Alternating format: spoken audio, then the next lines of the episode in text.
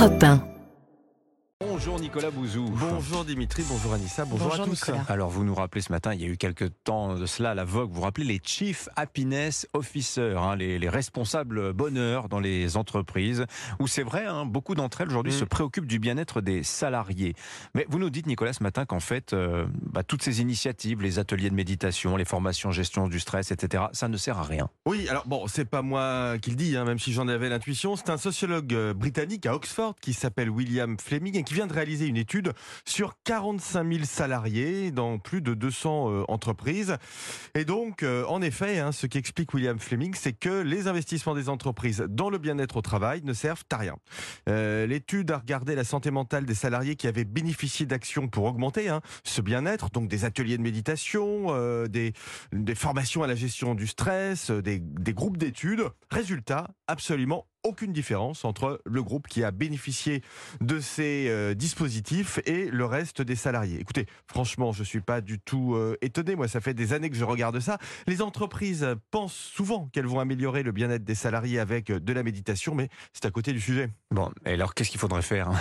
Ah, écoutez, regardez les études hein, qui interrogent les salariés sur le mal-être au travail ou sur le manque de motivation. Mhm. Vous allez y trouver systématiquement deux types de raisons.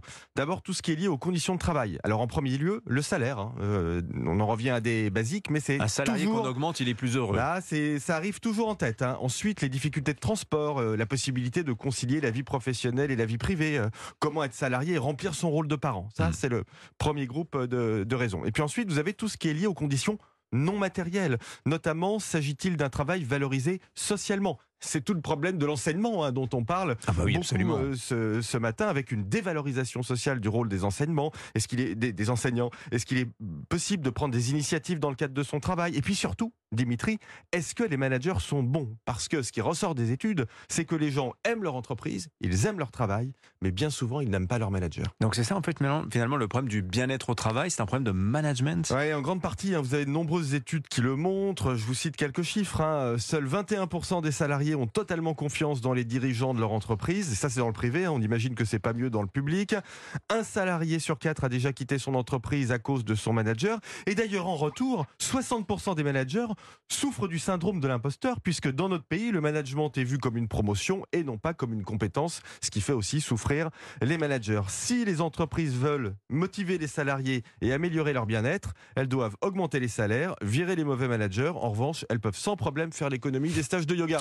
Signature Europe, hein, Nicolas Bouzou. C'est dommage, j'aurais bien fait un stage de yoga avec vous. On aurait passé un bon Oh, moment. avec plaisir.